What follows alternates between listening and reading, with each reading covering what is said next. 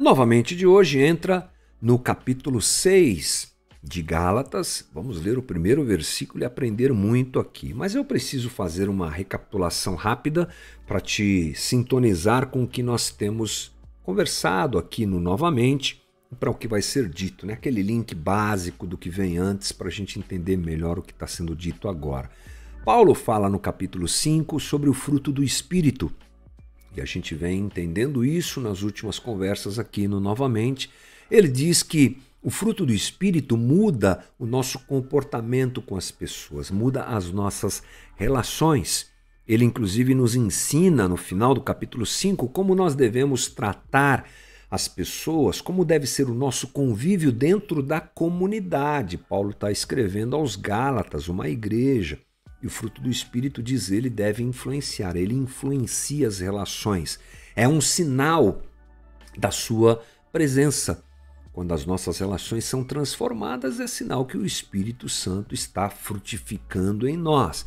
E ele fala também sobre levar as cargas uns dos outros, dizendo que nós não devemos nos achar superiores uns aos outros, nós devemos nos enxergar sempre de forma coerente para não sermos nem mais, não pensarmos que somos mais do que somos e não pensarmos que somos menos do que somos, porque isso inclusive afeta também as nossas relações.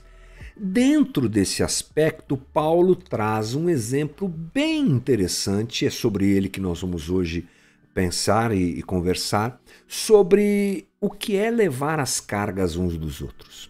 Não é interessante quando a gente pensa em levar cargas uns dos outros, geralmente, na cabeça da gente, pelo menos na minha, rapidamente vem aquela ideia do aconselhamento. Vamos dividir as cargas, vamos conversar uns com os outros, vamos compartilhar o que está no nosso coração. Eu quero saber o que você está vivendo. E é claro que depois de saber o que o outro está vivendo, a ação deve acontecer. Você está com problemas eh, de relacionamento familiar, deixa eu ver o que eu posso fazer para te ajudar. Né? Um aconselhamento, uma direção. Você está com problemas financeiros, vou levar essa carga com você, vou te ajudar financeiramente. Coisas desse tipo. Mas Paulo apresenta uma outra forma de nós encararmos essa situação de é, levarmos as cargas uns dos outros. E a gente vai aqui para o texto de Gálatas, para lermos isso juntos e aprendermos um pouco mais. Diz assim Gálatas 6:1. Irmãos, se alguém for surpreendido em algum pecado, vocês que são espirituais deverão restaurá-lo com mansidão. Cuide-se, porém, cada um para que também não seja tentado. Olha que interessante. Um exemplo interessante: levar as cargas uns dos outros é saber como lidar com a limitação do outro ou o pecado do outro. O texto diz: se alguém entre vocês for surpreendido em algum pecado, então Carregar as cargas uns dos outros é saber suportar o pecado do outro. É como devo me comportar quando o outro peca, quando o outro erra. Eu acho bem expansiva essa ideia, né? Bem diferente que Paulo está dizendo aqui. Esse é um exemplo é, que cabe nas relações dentro de uma comunidade, já que a gente convive na torcida e na ação, né, torcida-se no desejo de que todo mundo seja aprimorado pelo Espírito Santo e a gente vá conseguindo deixar o velho homem, a velha natureza, a natureza humana de lado, cada vez mais nunca completamente, mas cada vez mais, e que cada vez mais o Espírito frutifique e faça diferença em nós. Mas pecado é uma realidade entre nós. É uma realidade na minha vida, é uma realidade na sua vida. Então, Paulo traz essa perspectiva interessante. Carregar o fardo um do outro é saber como lidar quando o outro peca.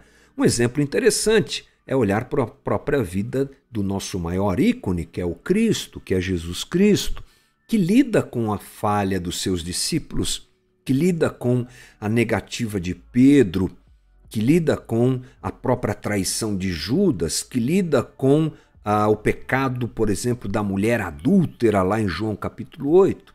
Né? Com certeza, esses são bons é, exemplos para nós aprendermos. Mas Paulo diz o seguinte: que quando alguém for surpreendido em algum pecado, vocês que são espirituais deverão restaurá-lo com mansidão. Vamos dar uma olhadinha no que quer dizer essa palavra restaurar, que é a palavra catartizo no grego.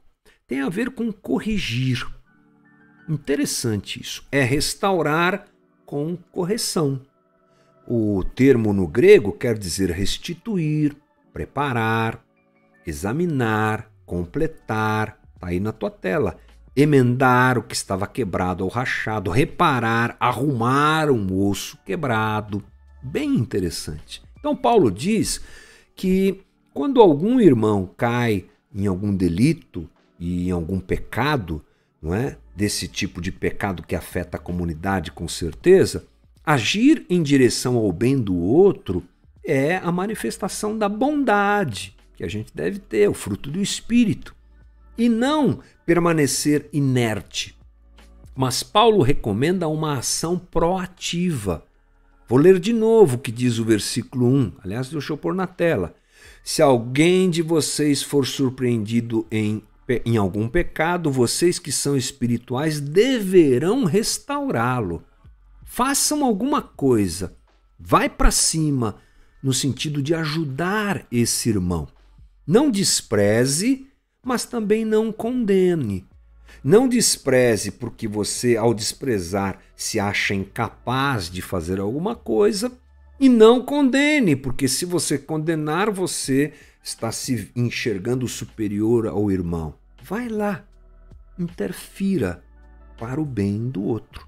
Lutero diz assim: vá até ele, estenda-lhe a mão, levante-o novamente, console-o com palavras brandas e abrace-o com braços de mãe. Linda essa frase de Lutero, né? Muito bacana. Nos apontando que o trabalho, que, que aquele que é, é, está frutificando no espírito para com a falha do outro, é um trabalho de ação, de cuidado e de restauração. Paulo diz: quem deve fazer isso? Olha só o que está grifado na tua tela. Vocês que são espirituais. Os cristãos que andam no espírito, portanto, devem agir assim. Ser espiritual é, portanto, cuidar com zelo da vida alheia, ser instrumento de melhoria, de reparação daquele que é mais fraco às vezes achamos que ser espiritual é manifestar os dons.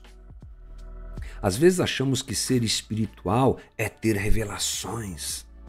Às vezes achamos que ser espiritual é adivinhar o futuro, equivocadamente chamando isso de profecia. Ser espiritual é ser instrumento para o auxílio da vida do outro que é mais fraco. É isso que Paulo nos está ensinando. Os maduros devem se apresentar para cuidar daqueles que estão no processo de, de, amadurecimento. Não se tornar desculpas, né? mas não, não se tornar essa situação da pessoa como uma desculpa para uh, ah, destruí-la ou qualquer coisa do tipo, mas cuidar realmente um do outro. E aí Paulo diz que o maduro deve fazer isso, deve restaurar e tal, tal, e ele diz como deve isso acontecer. Agora o que está grifado aí na tua tela é mansidão. Ele diz, olha, deverão restaurá-lo com mansidão. Bem interessante isso. É o termo praotes, que quer dizer gentileza, bondade e humildade. É o mesmo texto, é o mesmo termo utilizado lá na descrição do fruto do Espírito. É parte do fruto do Espírito. Lembra? Mansidão. Poder sob controle.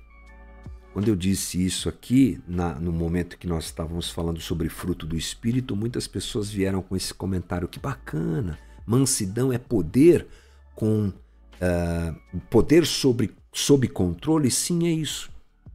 Quando uma pessoa peca e isso é, afeta a comunidade, aquele que é maduro espiritualmente deve agir nessa condição de mansidão.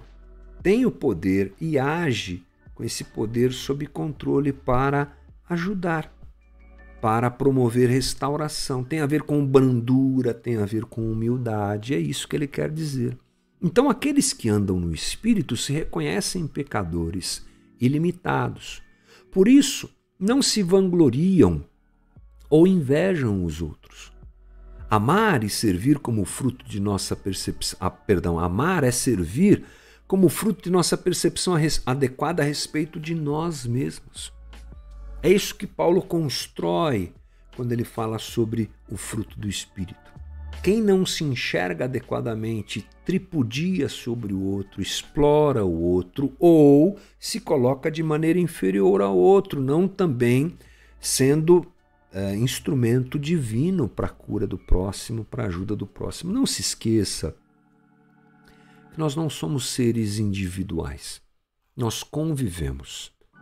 E essa convivência acontece, claro, dentro de uma comunidade. Esse é o alvo da conversa de Paulo: ajustar as relações dentro de uma comunidade. Mas a gente pode levar esse tipo de aprendizado para demais relações família, maridos. Claro que Paulo fala especificamente aos maridos lá em Efésios capítulo 5, mas o marido deve amar a, a esposa como Cristo amou a igreja, cuidando da igreja ou cuidando da esposa. E esse aspecto de enxergar-se a si mesmo de forma adequada como quem é dependente da graça de Deus influencia na relação esposo esposa, esposa, esposo, filhos, trabalho, vida profissional.